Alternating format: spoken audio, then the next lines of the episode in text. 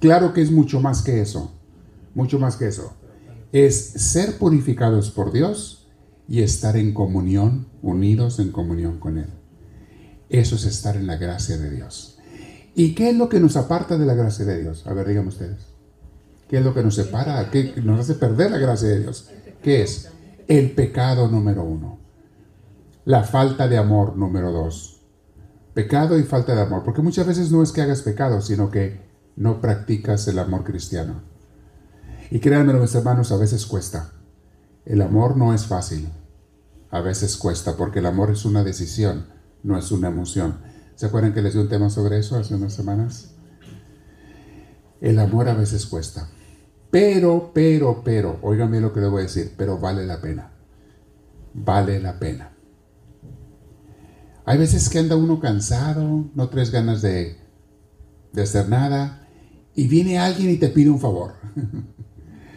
Y acá por dentro dices tú, ¿a qué hora le ahorco el pescuezo? ¿Cómo le agarro el pescuezo para ahorcarle? Está viendo que ando cansado, que ando cansada y viene todavía me pide algo más. ¿Les ha pasado a alguien así, algo así? A, ver, ¿a quién le ha pasado? Ah, muy bien. Ustedes saben de qué estoy hablando. y entonces ahí es cuando puede entrar el amor. Así, pelas los dientes, así. Una, una sonrisa así media fingida o fingida y media. Media fingida o fingida y media. Y dices tú, bueno, Diosito, por ti lo voy a hacer. Estaba pensando en ese punto, cómo a veces el amor cuesta y cómo a veces estaba en mi meditación, en mi oración de la mañana, que a veces no es fácil amar y hay que intentarlo. Cuando de repente abro mi libro que estoy leyendo ahorita, de Santa Teresita, Historia de un alma, y sale la página donde dice ella, yo no tenía muchas cosas que ofrecerle a Dios. No me parezco en nada a los santos. Soy una persona que ni virtudes tiene. Es más, no soy capaz ni siquiera de ofrecer sacrificios que valgan la pena, sacrificios fuertes. Pero hay algo que sí puedo hacer. Y es ponerle buena cara a la gente cuando no tengo ganas. Lo dice con otras palabras, pero es lo que dice. Poner buena cara. Prestar un servicio a mis hermanas cuando no tengo ganas. Cuando ando cansada. No reclamar cuando se me acusa de algo que es falso y, no, y, mejor me escojo quedarme callada, esas son las virtudes pequeñitas, dice ella, pequeñitas que le puedo ofrecer a Dios. Yo me quedé pensando, pequeñitas para ti, le pero para uno a veces hasta eso se le hace bien difícil. ¿Cómo ser amable, cariñoso con la gente cuando andamos sin ganas? Deja tú, te la pongo peor. Cuando una persona que te ha hecho un mal o que, con la que tú traes resentimiento, por cualquier cosa, te pide un favor, te pide una ayuda. Y tú tienes dos opciones. Decir no o decir sin ganas, sin entusiasmo, sin alegría, pero por ti, mi Jesús, lo voy a hacer. ¿A cuál vas a escoger? Porque se vale, se vale practicar el amor sin ganas. Alguna gente el diablo la engaña diciéndole, no, no, no, no, si no tienes ganas, no sirvas. porque entonces vas a ser hipócrita. Si no tienes ganas, no le sonrías. Porque vas a ser hipócrita. Si no tienes ganas, mejor no hagas ese trabajo. Te digo una cosa, pues a lo mejor nunca vamos a hacer ningún trabajo.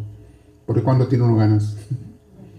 A lo mejor nunca vamos a practicar el amor, porque cuando tiene uno ganas, el amor cuesta. Y eso es lo que hace que valga la pena. Lo que santifica a los santos es practicar el amor cuando no tienen ganas. Porque si haces las cosas cuando te salen espontáneas, cuando tienes ganas de hacerlas, ¿qué mérito tienes? Y Jesús lo dijo en el Evangelio. Si solamente saludan a aquellos que les caen bien, aquellos que tú quieres mucho, que te saludan a ti primero. Si solamente le expresas amor y cariño y servicios a la gente que te cae bien, que también te hace a ti primero favores. Si solamente a ellos les haces favores y saludas, ¿qué mérito tienes? Dijo Jesús. No tiene ningún mérito, ya estás pagado. Dios no te va a pagar. Ya estás pagado por los saludos que el otro te da o por los servicios que el otro te da. ¿Cuándo va a ser que Dios te va a pagar a ti? Cuando hagas las cosas por gente que no te da nada cuando trates bien a personas que tú sientes que ni lo merecen. y prestas un servicio de amor por esas gentes. Lean a Teresita, Historia de un alma, léanla. Ella nos enseña a hacer eso. Le hacían cada cosa a la pobre. Las otras hermanitas, había unas hermanas que le tenían mucha envidia. Le tenían mucha envidia porque como ella era la más joven y la madre superiora la quería mucho, aunque era estricta con ella. Era estricta y Teresita lo dice, pero la quería mucho. Las otras hermanas nomás se fijaban en esa segunda parte, en que la quería mucho. Porque la veía jovencita que estaba aprendiendo y estaba empezando y le daba gusto. Acuérdense que ella se fue a los 15 años al convento. Creo que ya tenía 16, 16 años. A esa edad se fue. Y dice ella, las hermanas nada más veían que, que me quería, pero y algunas le tenían envidia y le ponían trabas y le hacían la vida difícil por envidia, por celos. Y decía Teresita, ¿y cuál es mi respuesta? ¿Cómo voy a responderle a esas hermanas que no me quieren? Había algunas, especialmente una. Había una que, ay, le costaba tanto. Y decía Teresita, bueno, a esas hermanas que no me quieren, y en especial a esta, que es la que menos me quiere, es a las que voy a tratar con más amor, con más cariño. Es a las que les voy a dar más servicios. Les voy a ayudar en sus tareas, en sus trabajos. Y son a ellas a las que les voy a sonreír más. ¿Tú crees que les sonreía con mucho gusto, especialmente a esa sangroncita que tenía una monja ahí envidiosa, celosa, que siempre le estaba echando y acusando y hablando mal de ella? No, no le salía natural sonreírle y era la que más le sonreía. Y una vez esa monja va y le dice, oiga hermana Teresa, le quiero preguntar algo. Dígame hermana. ¿Por qué me quiere usted a mí tanto? Y Teresita nomás se queda así. ¿Por qué dice eso, hermana? Pues yo veo que usted me sonríe con un gusto cada vez que me ve y me ayuda en mis tareas, en mis trabajos. ¿Por qué me quiere tanto? Le dijo la otra. No, hermana, simplemente le digo porque la quiero mucho ya. Y por dentro dice ella, escribe en su libro, si supiera cómo me siento por dentro. no lo dijo así, pero yo pienso que el lenguaje moderno hubiera dicho, si supiera que la quiero hasta ahorcar. Le quiero apretar el pescuezo. El amor, mis hermanos, que más vale la pena, no es el que le das a los que te quieren. Es el que le das a los que no te quieren. El amor que vale más la pena no es el que le das a aquellos por los que te brota natural como tus hijos, tu familia. Allí te brota natural el amor. No, ese no es el que más vale la pena. No es el más, el más bendecido por Dios, aunque a Dios le agrada también, claro que sí pero no es el que más admira a Dios y no es el que más va a premiar a Dios. El amor que Dios va, a premiar más en la vida eterna es aquel que te costó más darlo. Servir. Les digo una cosa también, te voy a decir un pequeño secreto. Hay gente que encuentra mucha dificultad hasta para darle amor a Dios, aunque usted no lo crea. les pides un servicio para Dios en su iglesia y te dicen no. Bueno, no lo dicen así en ese tono y con esa palabra. No dicen no. Dicen, ah, estoy muy ocupado. Para lo que te conviene estás ocupado. Porque si quisieras, encontrabas tiempo. Para lo que tú quieres, encuentras tiempo. Otros más sinvergüenzas dicen, lo voy a poner en oración. ¿Vas a poner en oración? Si ya te está hablando Dios por medio de una persona que le sirvas, ¿qué tienes que poner en oración? Pon en oración que se te quite lo flojo, es lo que tienes que poner en oración. Que te quite lo socarrón y lo convenenciero. Eso es lo que tienes que poner en oración. No conocer la voluntad de Dios, ya te lo está diciendo a través de otra persona. Hay gente a la que le cuesta amar a Dios. Y si tú les preguntas, oye, ¿a ti Dios te ama? Te van a decir, sí, ¿Qué te da Dios? Todo. Me da de comer todos los días, me da la vida, me da mis seres queridos, me da un trabajo, me da la salud. Dios me da todo. Ok. ¿Y tú qué haces por Dios? Ah, estoy muy ocupada. Para lo que te conviene estás ocupado. Para lo que no, no. Piénsalo, mis hermanos, porque el amor en primer lugar, tiene que ser a Dios. Y en segundo lugar, al prójimo. Esas son las palabras de Jesús. Esos son los mandamientos de la Biblia. En primer lugar, a Dios por sobre todas las cosas. Y en segundo, al prójimo. Bueno, no es el tema de hoy. Pero salió el tema del amor. Sentir el amor. El amor no es, una, no es un sentimiento, mis no es una emoción. Es una decisión. O lo decides y lo haces o no. Y así sabemos si amas o no amas. Bueno, vamos a hablar el día de hoy del tema que están viendo los uh, la queja. Hoy estaba hablando con una misionera y les digo, hoy yo voy a dar el tema a los jóvenes. Me dice, ah, sí, se va a ir arriba. No, no, a los jóvenes de aquí de abajo. Arriba van a estar los más jóvenes. ¿Ok? Ah, dice usted los viejitos, me dijo así la misionera. No le voy a decir quién fue esa misionera. Ah, usted dice los viejitos. No, no, los jóvenes de abajo. ¿Cierto o no cierto? Eh? ¿Puro jovenazo aquí? A ver, ah, ¿es todo? No tenemos la culpa de que los de arriba sean más jóvenes. No es culpa de nosotros. Ellos son más jóvenes, pero nosotros somos los jóvenes, ¿ok? Nomás para que sepan. Muy bien, me toca el tema, pero vamos a dar tanto arriba con ellos como aquí el mismo tema, que es el miedo.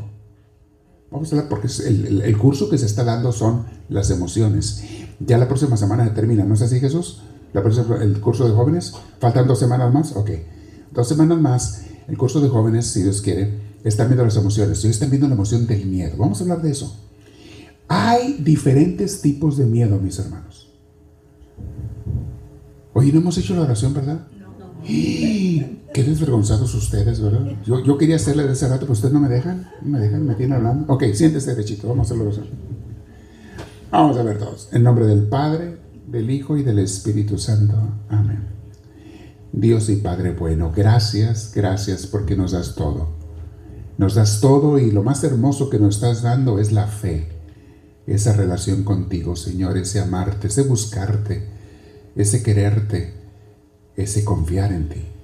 Danos mucho la fe, Señor. Aumentala siempre, te lo pedimos, nuestra fe. Que nuestra relación contigo sea cada vez más profunda. Te damos gloria, bendícenos. Esta noche danos tu Espíritu Santo, los hermanos que están vía redes sociales, los que están aquí presentes, que todos podamos estar llenos de ti, conocer de ti, aprender de ti crecer. Echarle más leña al fuego del amor por ti, Señor, al hablar cosas de ti, como dice nuestra maestra Santa Teresa, que siempre estemos hablando cosas de ti. Bendito seas Dios nuestro, te damos gloria diciéndote todos, gloria al Padre, gloria al Hijo y gloria al Espíritu Santo, como era en un principio, sea ahora y siempre, por los siglos de los siglos. Amén. en los miedos. Mis hermanos, dicen por ahí algunos filósofos y también gente muy espiritual que la emoción positiva más hermosa que hay en esta vida, que viene directamente de Dios, es el amor. Emoción, sentimiento, decisión, la acción más hermosa, o sea, lo que hay más bello en el ser humano, lo que puede haber es el amor. Y tiene su lógica, tiene su razón, por eso Dios insiste mucho en eso. Y el amor es lo que nos hace parecernos más a Dios. Cuando tú amas es cuando más te pareces a Dios. Cuando amas de verdad. Ok. Pero hay una, emoción negativa. Horrible. Mucha gente piensa que la más horrible es el, el odio, el resentimiento, el coraje. Fíjense que no. La emoción negativa, dicen muchos filósofos también y personas espirituales, de la cual proceden todas las demás emociones negativas, dicen, es el miedo. No es ni siquiera la falta de amor, es el miedo. De hecho, mucha gente no ama porque tiene miedo de diferentes cosas. Mucha gente es egoísta, que es lo contrario al amor, ¿verdad? Mucha gente es egoísta porque tiene miedo. ¿Miedo a qué? A no tener más, miedo a quedarse sin cosas materiales, miedo a quedarse sin placeres, miedo a no ser eh, tomado en cuenta, miedo a que le traicionen, miedo a que le dejen. Hay gente que dice, yo no voy a amar a nadie porque luego una vez me traicionaron o más de una vez y yo ya no quiero amar a nadie. Qué tristeza. Porque esa persona puso una muralla alrededor de su vida para no amar, pero tampoco va a ser amada. Y sí es cierto, cuando no amas nadie te lastima, pero vives más solo que un perro de la calle. Mil veces más vale amar, aunque a veces te pueden lastimar. O de seguro te van a lastimar. Dice Gibran Khalil Gibran en su libro El Profeta. Dicen, dentro de las alas del amor está escondida la espada, la espada del dolor. Alguien te abraza con sus alas de amor y tú le abrazas también, pero siempre entre las plumas, entre las alas, hay una espada que de repente se te clava, o tú se la clavas al otro. Porque el amor humano nunca es perfecto. Y porque somos humanos y tenemos debilidades, a veces nos vamos a lastimar. Y sin embargo, y sin embargo, vale la pena mil veces más amar que ser un frío con murallas de piedra alrededor de tu corazón. Acuérdense de aquel cuento de, ¿cómo se llamaba el gigante egoísta? El cuento de un gigante egoísta que tenía un castillo muy grande, muy hermoso, con unos jardines muy bellos. Y los niños de la del barrio, que eran niños pobres, se brincaban la barda para venir a, jugar entre sus jardines, porque tiene jardines muy bellos, entre sus árboles y plantas. Y andaban los niños con la garabía, juegue y juegue, risa y risa. No se lo voy a contar exactamente cómo era, porque no me acuerdo exactamente cómo era, pero lo leí cuando era niño. Y se me quedó tan grabado. Y entonces, un día el gigante, que era egoísta, se fastidió del ruido de los niños. Se hartó. Y salió y los regañó a todos. Y le dijo, váyanse. No quiero que vuelvan a entrar en mi jardín. Los corrió y levantó la barra más alta y cerró los portones y le puso cadena. Pues los niños ya no pudieron entrar, los niños del barrio, a jugar. Y dice el cuento que entonces las aves que cantaban tan alegremente entre los árboles se empezaron a ir. De repente se fueron las, las aves. Luego las flores que tenía se empezaron a marchitar. Por más que las regaba y les, las atendía, se empezaron a morir las flores. Hasta los árboles se le empezaron a secar. No solamente se le cayeron las hojas, sino que se secaron, se murieron, y aquel jardín que una vez había sido muy bello pasó a ser muy triste, porque ese jardín estaba acostumbrado a las risas, a la alegría y a los juegos de los niños.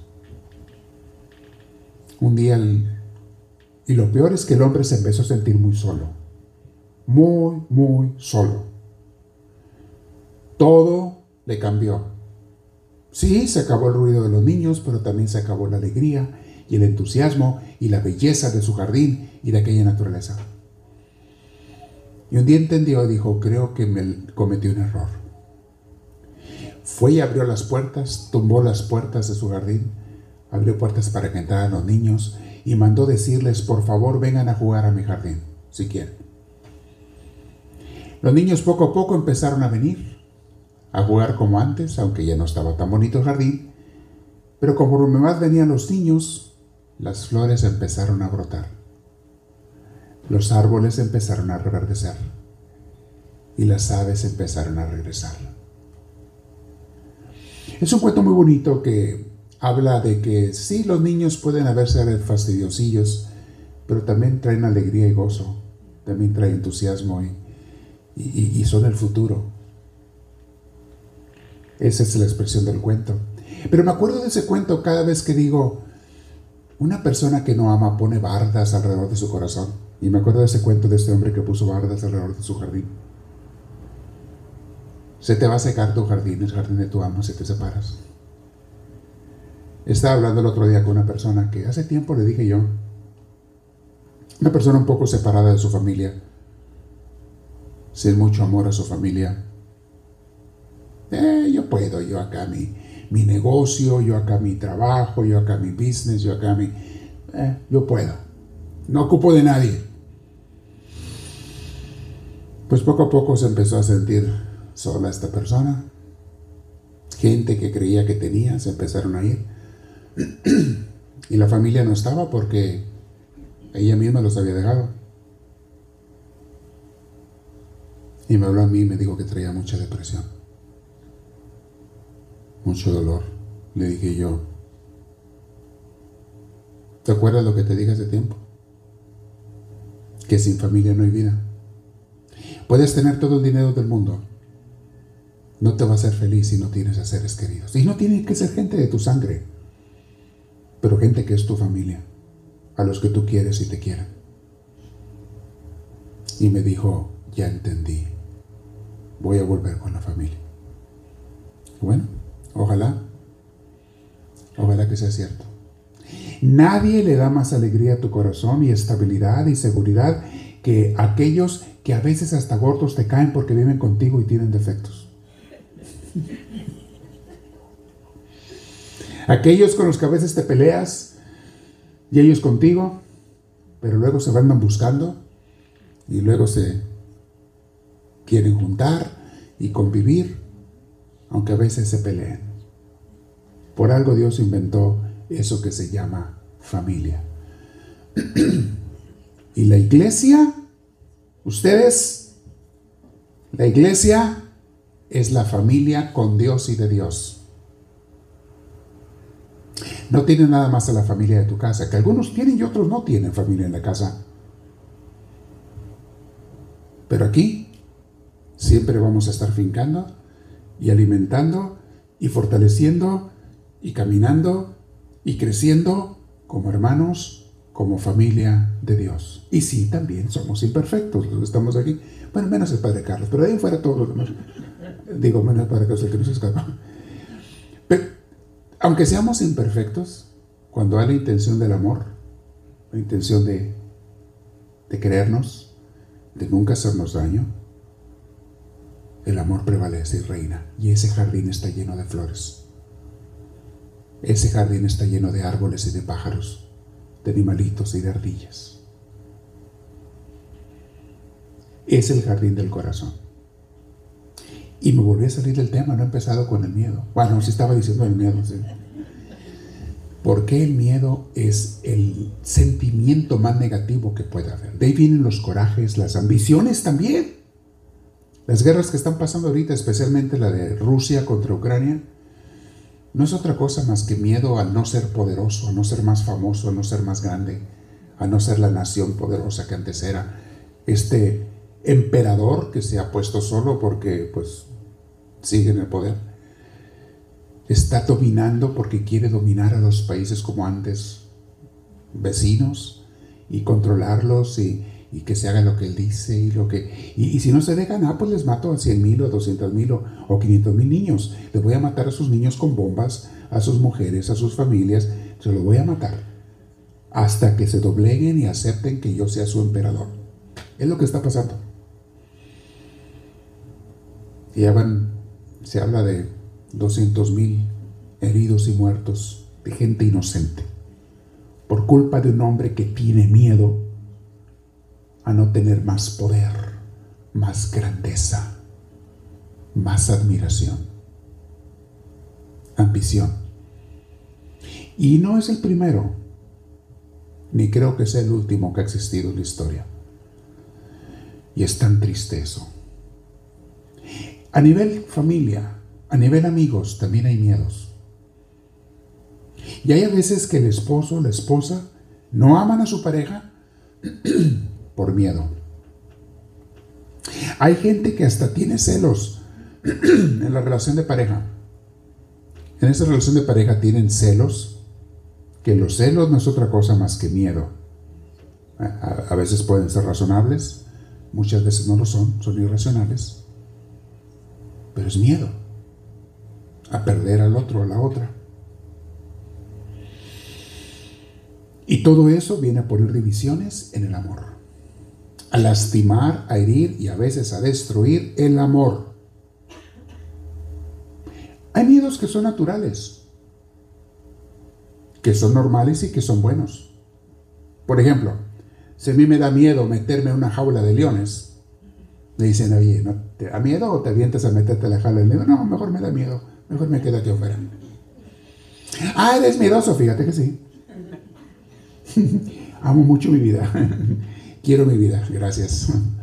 Así es que llámame miedoso, llámame lo que tú quieras. Yo no me meto en la jaula de los leones. No, gracias. No tengo. Tú métete si quieres, ahí tú verás. Yo no. Ese es un miedo natural, es un miedo normal. Oye, ¿no quieres ir a agarrar a estas víboras venenosas? No, gracias. ¿Tienes miedo? Ajá, sí. Ese miedo es bueno porque te va a prevenir de hacer tonterías. La gente que no tiene ese miedo o que quiere aparentar que no tiene ese miedo son los que se matan en accidentes de carro o se meten con animales. La otra vez les platicé a ustedes de una noticia que leí en los periódicos de aquí locales. Un muchacho al que una víbora de cascabel le mordió el cachete. Andaba muriendo, fue al hospital muriéndose con un piquete de víbora cascabel en el cachete. Y el cachete. Pues que se puso a dormir con ella. No, salió la noticia. Resulta que agarró la víbora cascabel, un muchacho. Según él creyó que la agarró bien, del pescuezo, cerca del pescuezo, y se la puso aquí para sacarse un selfie, para tomarse un selfie. Se la puso aquí. Fue suficiente para que la víbora volteara y lo mordiera. Ese no tuvo miedo. Ese tuvo estupidez, que es lo contrario del miedo. es peor que el miedo. Tuvo estupidez, estaba muriendo. Creo que después no se murió, lo lograron salvar, le llevaron rápido al hospital, le pusieron los antivenenos y demás, pero le había puesto la cara como de chango cacheteado por su changa.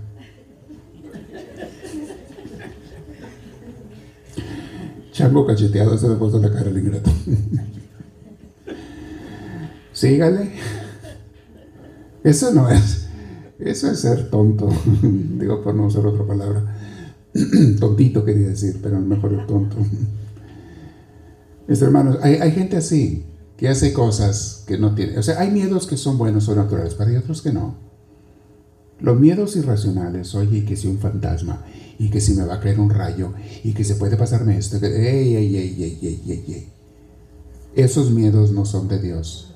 Y por eso este tema se llama El miedo no es de Dios. Hay gente que no duerme porque tiene miedos irracionales. ¿Y qué tal si me pega una enfermedad? ¿Y qué tal si pierdo el trabajo? ¿Y qué tal si se acuerdan cuando hemos hablado de los quetalsis? Los Los miedos que la gente se inventa. ¿Y qué tal si me cae un rayo? ¿Y qué tal si un avión me cae encima? No, estarás muy chulo para que te caigan aviones encima. ¿Y qué tal si? ¿Qué tal si? ¿Qué tal si? ¿Y qué tal si viene un terremoto? No, pues acá rato pasan. ¿Y qué tal si me muero? Pues, pues te mueres. ¿Y cuál es el problema? Ni, cuenta te vas a dar. ¿Y qué tal si? Esos miedos no son de Dios, hermanos. Y hay gente que los tiene. Oye, ¿y qué tal si en las redes sociales no me ponen likes, mis amigos? Uy, hay gente que por esos miedos se deprime. Oye, ya ven que he estado estudiando las redes sociales, me voy a salir otra vez un poquito del tema. El otro día dije yo, voy a hacer un experimento porque me está llegando mucha gente con depresión y ansiedad y yo ya me di cuenta que es por causa de los celulares, de las redes sociales. Ya me di cuenta de los videos y todo lo que están viendo. Esos videos que son muy emocionantes, algunos de ellos de cosas trágicas, cosas de guerra, cosas de accidentes, y lo que tú le piques te va a dar más cosas gente que se muere, gente que se golpea, gente que le dispara unos a otros. O sea, hay videos de eso. Y si te pones a ver uno, te presentan más y más y más y más. El otro día hice un experimento porque he estado estudiando eso. Me ha llegado mucha gente con traumas y, Dios mío, me dan tristeza, pero antes no había eso, tanta depresión y tanta ansiedad. Hoy hay gente con ansiedad que no duerme, estresadísima. Entonces hice un experimento y dije, ok, el día de hoy, dije yo porque empecé desde la mañana, después de mi oración, voy a ver todos los videos que yo pueda ver, de TikTok, de YouTube, de Facebook, de Instagram, voy a ver todos los videos que pueda yo ver en cada rato libre que tenga en el día. Y voy a tratar de no trabajar tanto. Este día le voy a bajar al trabajo para ver más videos. A ver qué pasa. Pues es dicho y hecho. Me puse a ver videos todo el día. Ya como más después de mediodía, sentía yo una pesadez aquí en mi pecho, una opresión, una, así una náusea de los videos que estaba viendo. Y no eran cosas malas que digas tú, inmorales, no. No, no, eran cosas disque emocionantes. Accidentes, animales que matan otros animales. Y hay gente que gusta ver eso. Y que se están cazando. Y, luego pleito de una víbora contra otra víbora. Y luego cosas de, de, la guerra. Y luego cosas de accidentes de carros. Y te los filman. Y lo que pasa con la gente. Los carros que vuelan. Y dices tú, ¿qué le pasó a esa persona? Y, y así te empiezan a pasar. ¿Qué es lo que la gente está viendo? Dejé que me llevara TikTok, dejé que me llevara YouTube, dejé que me llevara ofreciéndome cosas que me ofrecía. Nomás que no fuera algo inmoral. Pero esas cosas que ven como emocionantes. Ya después de mediodía traía yo una angustia. Dije, no, pero tengo que verlo. En la noche, mis hermanos, que dejé de hacerlo, no podía dormir. me dormí bien tarde porque no me podía dormir. Las imágenes se me venían a la cabeza.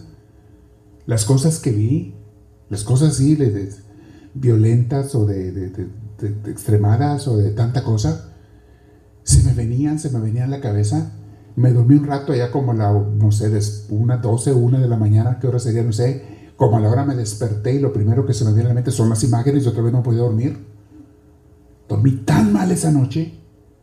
Me levanté tan cansado al día siguiente y dije, con razón anda tanta gente con depresión y ansiedad. Con razón. Lo están diciendo los psicólogos, los psiquiatras desde hace tiempo, hace años, que eso está trastornando las mentes de las personas. Y a quienes más trastorna es a los niños y a los jóvenes, porque esos no se detienen para nada. Ven todo ese cochinero y andan con problemas y trastornos psicológicos. Me di cuenta. Ahora cuando estoy viendo, que veo algún video, a veces un poco a buscar material para mis temas, eh, videos, fotos, de repente aparece un video, ya te, te avientan algo, vos buscas en YouTube y te avientan otra cosita que puede ser medio emocionante. A veces veo una, dos videos y ya me doy cuenta por dónde me lleva, porque empiezo a sentir esa, eh, empiezo a sentir ese malestar interior.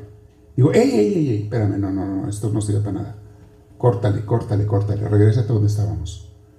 Estaba buscando yo canciones, o no sé, eh, algún, no sé, algún video de otra cosa, y le corto. Ya me doy cuenta porque empiezo a sentirme mal. Y la mayoría de las noticias, la mayoría de los videos, la mayoría de los audios que tú oyes, los podcasts muchas veces, son cosas estresantes. me pongo a veces a oír las noticias también. Me gusta leer las noticias, pero casi nunca oigo noticias, mucho menos veo noticias. Pero cuando ves noticias son las peores, las que ves en la televisión. Son las peores de todas, porque aparte de que te dan imágenes, es pura noticia negativa. Pura noticia fea, la gran mayoría. Pero aparte de que te dan imágenes feas, te escogen lo que te quieren dar, tú no puedes escoger las noticias. Entonces yo leo periódicos en internet o canales de noticias en internet, como la BBC, CNN, este, a veces una que otra canales, este, ABC, etc. Y luego periódicos. Pero la ventaja de eso es que yo escojo la noticia que quiero leer. No me van a imponer lo que me quieren dar como en la televisión. Tú no escoges las noticias en la tele. Te las ponen y tienes que ver todo el cochinero que te dan. Los documentales, los reportajes que te ponen de los artistas, pura cosa negativa, pura cosa horrible a veces muchos de ellos.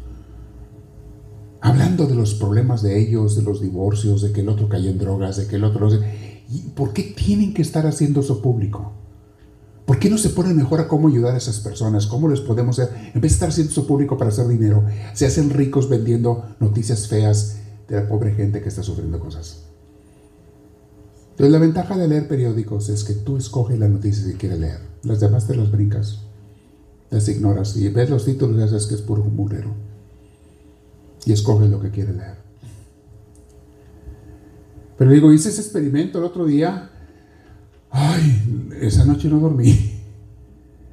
Al día siguiente andaba arrastrando las chanclas, como dicen por ahí, arrastrando la cobija, por andar viendo esas cochinadas y me di cuenta, y no, no era nada inmoral. Quise nomás imaginarme la gente que está viendo pornografía, cómo su cerebro se les destroza. Imagínate las imágenes que han de traer en su cabeza las gentes que están viendo esas cosas en redes sociales. Imagínate en qué anda pensando su mente todo el día. Y hay muchos niños y adolescentes, y no se diga adultos, que están viendo pornografía en redes sociales o en, más bien en internet. Y no se quieren dar cuenta del daño grave mental que les hace ese cochinero en su cabeza. ¿Saben a cuántos matrimonios me ha tocado darles consejería porque íntimamente no funcionan? No funcionan ellos en su intimidad. ¿Y saben por qué no funcionan? Gracias a la pornografía. Y empezaron creyendo que eso les iba a ayudar. Ese es el pretexto del diablo. Esto nos va a ayudar a nuestra realidad. Ajá, ajá. Déjame como veneno para comer mejor los frijoles. Comer ajá, primero veneno y luego comer los frijoles. ¿Y cómo les haces entender a la gente que, que abran los ojos y no estén ciegos? ¿Y cómo controlas a los papás que le dan celular a sus niños de 10, 12 años de edad? ¿Cómo controlas a esos papás? Porque los, los, que están mal del cerebro son los papás. Y esa maldad de cerebro se las pasan a los hijos con el celular. ¿Cómo controlas a esos papás que se dejan manipular y que para que no delate el niño mejor le dan su celular? Ah, me atrevo a hablar aquí porque aquí no hay ninguno de esos, de esos papás. Pero de repente en otros lados sí hay. Mis hermanos, estamos viviendo una epidemia terrible de enfermedad mental. Hay una pandemia mundial, gracias a los celulares, de enfermedades mentales. Ataques de pánico, ansiedad, depresión. Estoy tratando casos tras casos tras casos de esos. En gente de todas las edades.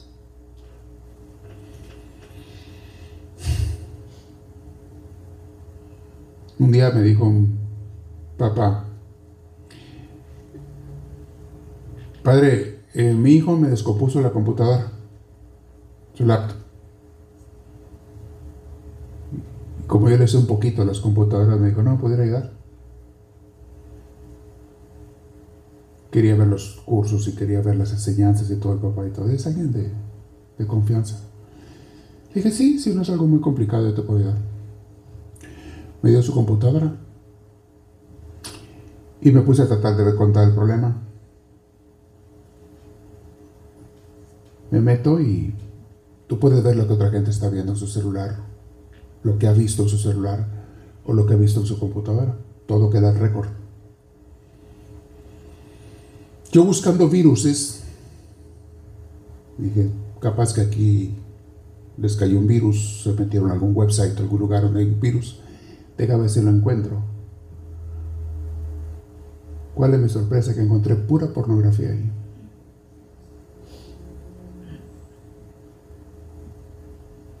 El hijo de 10 años.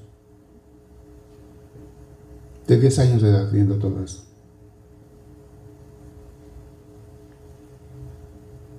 Le dije al papá, ¿sabes por qué se descompuso tu computadora? Síguese dando a tu hijo. Dale estas cosas a tu hijo. O mejor aún, dales un celular, porque es más fácil que se vayan y se escondan y vean ese cochinero con un celular. Más fácil que se escondan con ese, donde quiera. ¿Eso es lo que quieres? Dijo, yo no sabía que... Les he dicho mil veces que cuiden mucho los electrónicos con los hijos, ¿no entienden?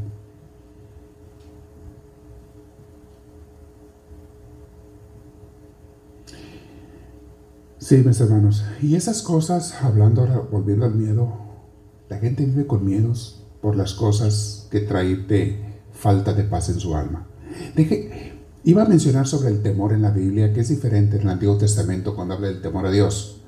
Temor no es miedo a Dios, es respeto a las cosas de Dios, respeto a Dios. Cuando ven eso en la Biblia, hay muchas citas bíblicas. Pero voy a leerles una cita bíblica bien bonita en San Marcos 4, versículo 35 y siguientes, que todos conocemos muy bien ese pasaje. Déjenme se los encuentro. Marcos 4.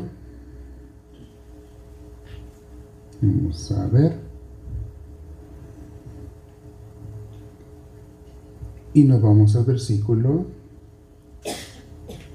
35. A ver, déjame ver. Versión bíblica.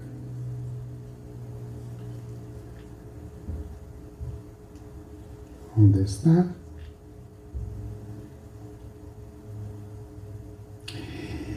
Aquí está. La tempestad calmada. ¿Se acuerdan? Le voy a hacer unas citas bíblicas. Y si traen Biblia, anótenla, busquen la cita y, y otras no alcancé a explicárselas, pero se las voy a dar. Marcos 4:35 dice así. Fíjense bien. Qué hermoso nos habla. Escojo la versión bíblica correcta. Hmm, no la tengo instalada aquí. Ah, qué bien. Bueno, déjame la encuentro en otra versión.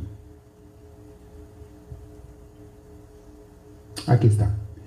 Ese día al anochecer, les dijo Jesús a sus discípulos, crucemos al otro lado del lago, está hablando que es un mar muy grande, el lago de Galilea. Crucemos al otro lado. Entonces dejaron a la multitud y se fueron con Jesús en la barca donde estaba. También lo acompañaban otras barcas se desató entonces una fuerte tormenta. Mis hermanos, todo este pasaje bíblico tiene una aplicación en nuestras vidas. Las tormentas de nuestras vidas son los problemas que nos vienen. Tú y yo no nos subimos a una barca, a un lago, un mar y, nos metemos una tormenta. Esas no son las tormentas que nos tocan a nosotros, pero hay tormentas de la vida que nos tocan a ti y a mí. Que sientes que la barca de tu vida se te va a hundir. Y es lo que voy a mencionar. Se desató entonces una fuerte tormenta y las olas azotaban la barca tanto que ya comenzaba a inundarse. ¿Sí? Los problemas de la vida hacen ver como que se te está acabando todo. Una enfermedad, una situación económica, una traición de amor, a cómo destruye, a cómo daña, a cómo rompe el corazón esas cosas. Y cómo da miedo también a veces según lo que sea, nos causa miedo y a veces terror y pavor como los apóstoles. Se desató entonces una fuerte tormenta y las olas azotaban la barca tanto que ya comenzaba a inundarse. Jesús, mientras tanto, estaba en la popa. ¿Cuál es la popa? De un barco, de una lancha, de lo que sea. ¿Qué lado del barco es la, la popa? No, la parte de atrás. De enfrente es proa, atrás es popa. A la derecha es babor y a la izquierda es estribor. ¿No saben ustedes de esa navegación todavía? No se preocupen, no creo que vayan a ser marineros. Pero si van a ser marineros, más vale que se aprendan esas cosas. Nunca se dice adelante, atrás, derecha, izquierda, porque según cuando estés volteando, volteando es adelante, atrás. Si te volteas hacia un lado, acá es adelante, no, espérame. No, ahí es adelante, no, acá es adelante. Eh, pónganse de acuerdo proa, popa, babor y estribor. Se acabó el problema. Así sabes de qué lado del barco estás hablando. ¿En qué dirección? Ok, sigo leyendo. Jesús estaba en dónde? En la popa. ¿Dónde está la popa? La parte de atrás de la lancha. Ok, muy bien. Probablemente en la parte de atrás es donde menos pega el agua de las olas que se metían, porque cuando tú estás en una tormenta, es cosa de marineros, se supone y vienen olas, no puedes dejar que la barca le pegue las olas de lado porque te la voltea y la hunde. Tienes que poner la barca o el barco, lo que traigas, de frente a las olas. Entonces las olas, se supone que el barco se va a elevar con las olas, si no están muy bruscas, pero mucho de la ola le entra el agua, le entra la lancha o el barco, lo que traigas. Pero tienes que ser de frente, tienes que afrontar las olas. Si no te hunde. Y si te pones para atrás, también te voltea y te voltea la lancha, te, te hunde. la, manera en que puedes sobrevivir más los barcos en el mar, ya saben los capitanes, tienen que ponerle, sobre todo si, si es una tormenta muy fuerte con respecto al tamaño de su barco, tienen que afrontar las olas de frente. Por lo tanto, en la parte de enfrente es donde entra más agua, golpetea más agua y entra más. Jesús estaba en la parte un poquito más seca, un poquito menos mojada de la lancha, que era la popa, la parte de atrás. Y ahí estaba Jesús bien cansado de todo el día trabajar. Y a lo mejor no había dormido la noche anterior porque se pasaba las noches en oración. Se quedó dormido, de cansado. Entendemos cómo va la cita bíblica. Jesús mientras tanto estaba en la popa durmiendo sobre un cabezal. Así que los discípulos lo despertaron. Maestro, gritaron, ¿no te importa que nos ahoguemos? Otros dicen que nos hundamos. Lo mismo. Nos vamos a hundir, nos vamos a ahogar, Señor. ¿No te importa? Él se levantó, reprendió al viento y ordenó al mar, silencio, cálmate. El viento se calmó y todo quedó completamente tranquilo.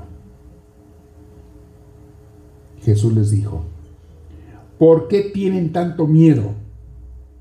¿Todavía no tienen fe? Mis hermanos, ante las tormentas de la vida, ante los problemas de la vida, tú y yo y todos, humanamente hablando, nos da miedo. Pero a uno les va a dar más miedo y a otros menos de acuerdo a la fe que tengan.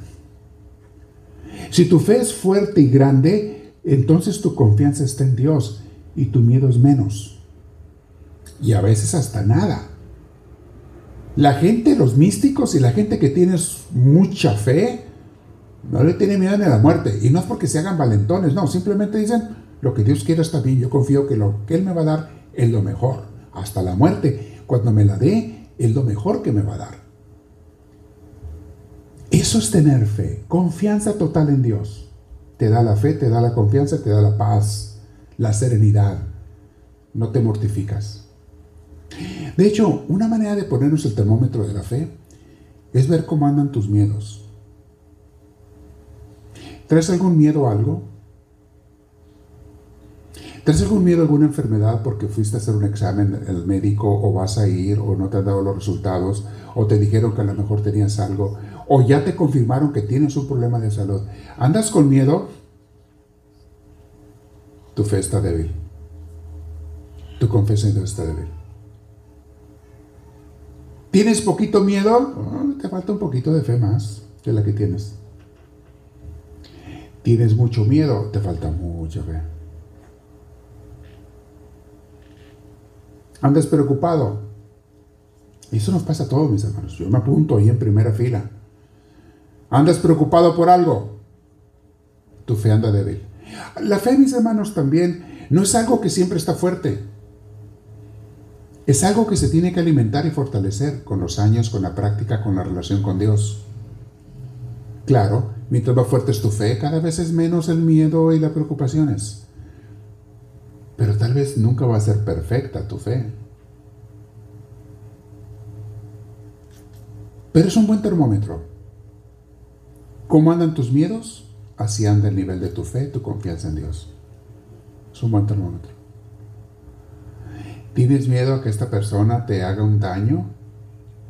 Tú ya hiciste lo que tenías que hacer, te previenes de lo que te tienes que prevenir, pero tienes miedo a que esa persona te haga un daño. No tengas miedo, confía en Dios. Te voy a leer unos salmos muy hermosos, te voy a decir que es hermoso. Y les estoy diciendo para que abran su Biblia.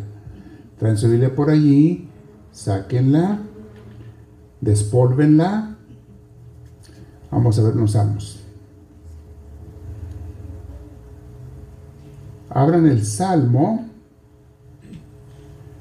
56, versículos 3 y 4. Salmo 56. ¿Ya lo abrieron? Digo, los dos que traen Biblia, porque los demás se vinieron nomás en Biblia. Salmo 56.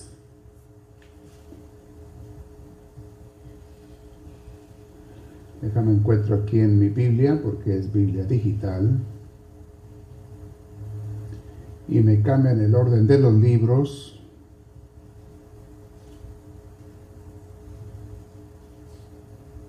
Acá está. ¿Ya se memorizaron la cita? ¿Salmo qué? Versículos 3 y 4. Fíjate cómo dice. Cuando siento miedo, pongo en ti, Señor, mi confianza. No está diciendo nunca siento miedo. No está diciendo nunca me dan miedos. No, sí me dan. Pero cuando siento miedo, pongo en ti, Señor, mi confianza. ¿Qué tienes que hacer cuando tienes miedo? Ponte a orar para que pongas tu confianza en Dios. Y eso lo vas a hacer en un rato de oración. Ponte a orar. Pongo en ti mi confianza. Confío en Dios y alabo su palabra. Confío en Dios y no siento miedo. Déjenle, sigo leyendo, pues están hermosos los versículos. ¿Qué puede hacerme un simple mortal? ¿Qué te puede hacer a ti ningún ser humano? Aunque a veces nos hacen mucho daño a los humanos y otro te puede hasta matar. Y sin embargo, lo que un mortal te hace es nada con el poder comparado con el poder de Dios. No te va a hacer nada que Dios no permita. Y si Dios lo permite es para algún bien tuyo, una bendición tuya. Hasta la muerte. Dice el salmista, ¿qué puede hacerme un simple mortal? Todo el día tuercen mis palabras, siempre están pensando hacerme el mal, conspiran, se mantienen al acecho, ansiosos por quitarme la vida. Dice, pero mi confianza está en Dios. Palabra de Dios. Sí, mis hermanos, hay gente que no te quiere. Unos más, otros menos, todos tenemos gente que no nos quiere. ¿Saben quién es la única gente a la que, que no tiene enemigos, que no tiene quien lo odie? Aquellos que están encerrados en una casa y jamás salen. No tienen enemigos. O aquellos que nunca le hacen ningún bien a nadie. Porque todo el que haga bien a los demás, óiganlo bien, el diablo se le va a lebrestar y le va a despertar agentes de los suyos, de sus servidores, para que lo traten de desanimar y atacar. Si tú amas a Dios y amas a los demás y haces obras de caridad, te garantizo que va a haber gentes que te van a odiar. Y es porque es el diablo el que te odia a través de ellos. Pero dice el Salmo, pues no tengo miedo, Señor, aunque me odien. Y ese Salmo lo está diciendo, Salmo 56. Sí, hay gente que no me quiere. Todo el día conspiran contra mí, dice, todo el día están buscando cómo hacerme daño. Y mi confianza está en mí, en ti, Señor. Ve lo que le hicieron a Jesús. A nadie odiaban más que a Jesús en su tiempo, especialmente las autoridades religiosas. Era el que más odiaban lo querían matar. Andaban buscando cómo matarlo por años, hasta que lo lograron. Y sin embargo, siempre se hizo la voluntad de su Padre Celestial. No lo mataron hasta el momento que el Padre así lo había decidido. ¿Y por qué permitió que lo mataran? Si él nomás hacía el bien porque esa muerte iba a traer la salvación tuya y mía. Por eso lo tenemos siempre, siempre, siempre recordándolo en la cruz. No porque nos alegre que haya sufrido que esperanzas, al contrario, sino porque nos recuerda su sacrificio por ti por mí, para que no se nos olvide. Esa cruz, mis hermanos, cuando veo a Jesús en la cruz, miran cómo me hace querer amarlo más. De verlo así, ¿Verán cómo me hace arrepentirme de mis pecados presentes y pasados? ¿Cómo me hace quererlo complacer y servir más por el resto de mis días? Por verlo en esa cruz. Mucho más que cuando lo veo en este cuadro precioso que está aquí atrás de Jesús, ya resucitado, un Jesús alegre, contento, muy bello. Ok, muy hermoso, también inspira, pero no me inspira tanto esta imagen de Jesús como Jesús en la cruz. Él es el que me mueve a transformarme, a convertirme más que nadie. Él en esa imagen. Y me identifico con Santa Teresa de Ávila porque ella comenzó a ser santa de verlo así a Jesús. Crucificado y muerto, lo vio así muerto, golpeado, azotado. Y de verlo así, ¿ya me están cortando? ¿Es para cortarlo o para que la música de Sí, es el aviso de, ya, córtele. en algunos retiros donde iba, antes en algunas iglesias, era la manera en que te callaban, te ponían música. sí, ya, córtele. Pues hágame la señal que me faltan cinco y ya, me faltan diez. No, ahorita se prendió por accidente, ¿verdad? Ya, pasa. Es que se estaba quedando dormido y se cayó arriba el teclado, el pico. no, no es cierto. Así pasa a veces. Mis hermanos, ninguna imagen nos va a hablar más de Jesús más fuerte y nos va a convertir más si le pones atención que Jesús crucificado. Ahí el Jesús resucitado, se ve hermoso esa imagen. Me encantan esas imágenes de Jesús resucitado. Ahí lo tienes en ese cuadro. Lo tienes en muchos lugares. Muy hermosas esas imágenes. Pero no me convierten tanto como Jesús en la cruz. Miedos. Voy a terminar con otra cita bíblica. Déjame se las encuentro. A si las escribí o no se las escribí. Ya les leí. Bueno, está Isaías 18, del 8 al 10. Abran Isaías, esa cita vamos a terminar con ella. Isaías 18. Vamos a ver, del 8 al 10. Aquí está. Isaías 18. ¿Qué les dije? Del 8 al 10, ¿verdad? Así es. No, Isaías 10, sorry. Isaías 10. Del 8 al 10.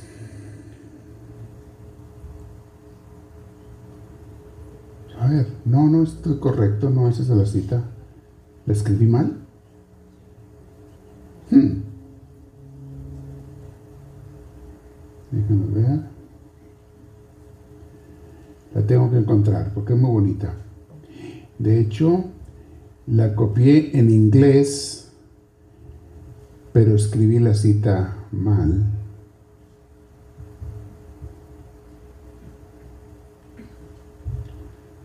Les dije Isaías 10 del 8 al 10. No es. Déjenme se las traduzco directamente, aunque la traducción no sea muy exacta.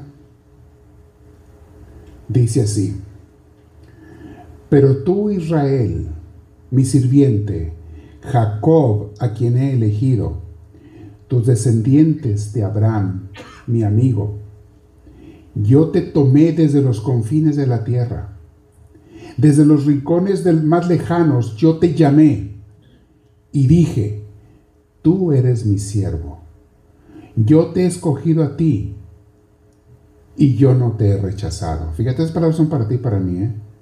Yo te he escogido a ti y yo no te he rechazado. Así que no tengas miedo. Esa es la clave por lo, por lo que escogí esa cita. No tengas miedo porque yo estoy contigo. No te desanimes porque yo soy tu Dios. Y te fortaleceré y te ayudaré. Y yo te sostendré con la mi mano derecha. Palabra de Dios. Qué hermoso día se te diga. ¿Por qué escribí mal la cita? Se lo voy a encontrar. Ahora verán. Apunté Isaías 10 del 8 al 10, pero obviamente no es la correcta porque estoy buscando en la Biblia. ¿Ustedes en su Biblia le encontraron? ¿No, no, dice así o dice diferente? Isaías 10 del 8 al 10. ¿Perdón? ¿Es 41 el 8 al 10? Oh, me saliste bueno, diácono. Ya te voy a perdonar haberme tocado la música antes de tiempo.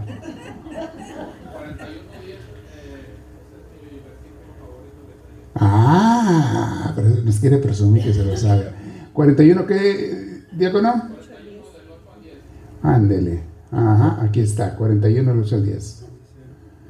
vamos a leerlo ahora sí, en Spanglish, en español. Escucha Israel, pueblo de Jacob, mi siervo, a quien yo he elegido, pueblo descendiente de mi amigo Abraham. Yo te saqué del extremo de la tierra, te llamé desde el rincón más alejado y te dije, tú eres mi siervo. Yo te elegí y no te he rechazado. No tengas miedo, pues yo estoy contigo no temas, pues yo soy tu Dios. yo te doy fuerzas, yo te ayudo, yo te sostengo con mi mano victoriosa. Palabra del Señor. Sí, Isaías 41, el 8 al 10. Esta es una cita bíblica que leemos mucho en las ordenaciones de religiosas, misioneros, misioneras. Muchas veces, no siempre, pero muchas veces se escoge esta cita bíblica. Diáconos, sacerdotes. Porque uno cuando se ofrece al Señor, se consagra al Señor, tenemos miedo. Y no me extraña que al diácono le sea su cita una de sus citas favoritas, porque él ha sido llamado a servir al Señor. Y si eres llamado a servir al Señor, a veces tienes miedo, a veces sientes que no lo vas a hacer. Yo les he platicado mi testimonio sobre ese sentimiento cuando me iba a ordenar sacerdote. Y dice, no tengas miedo porque yo soy tu Dios, porque yo estoy contigo, yo te sostengo con mi mano poderosa. Qué hermosa cita bíblica, bien vocacional. Medítenla, llévensela de tarea, memorícenla. Isaías, ¿qué? Dígamelo. 41 del 8 al 10. Memorícensela. Es una cita que vale oro. Una cita hermosísima. No tengas miedo. Concluimos el tema de hoy. Mis hermanos, el miedo no es de Dios. La fe y la confianza son de Dios. Las da Dios. Cuando tengas miedo, te falta Dios. Pídelo y te lo darán. Sé humilde, arrepiente, te rechaza todo pecado y te lo darán y lo recibirás. Muy bien, aquí termina el día de hoy. ¿Alguien tiene alguna pregunta que hacer antes de la oración final? El tema fue el miedo y es lo mismo que vieron los jóvenes arriba, el mismo que están viendo ellos, porque muchos jóvenes a veces tienen miedos. ¿No tienen? Bueno, vamos a hacer la oración primero y ahorita vamos a pasar enseguida con los avisos y luego también a las ofrendas. Siéntense derechitos, por favor. Dígale al Señor así. Señor y Dios nuestro, por favor lléname de tu fe, y aunque yo ya tengo, quiero que la aumentes, te lo suplico. Quiero confiar plenamente en ti y que ningún miedo jamás me vaya a robar la paz que tú me ofreces, la paz que tú me das. Para estos hijos tuyos, los que están presentes y vía redes sociales y en grabación, para cada uno de ellos, para sus hogares y familias, te pido una gran bendición. Yo los bendigo, mis hermanos, a sus familias y hogares también en el nombre del Padre, del Hijo y del Espíritu Santo. Amén. Que Dios me los bendiga. Me despido, mis hermanos, en redes sociales.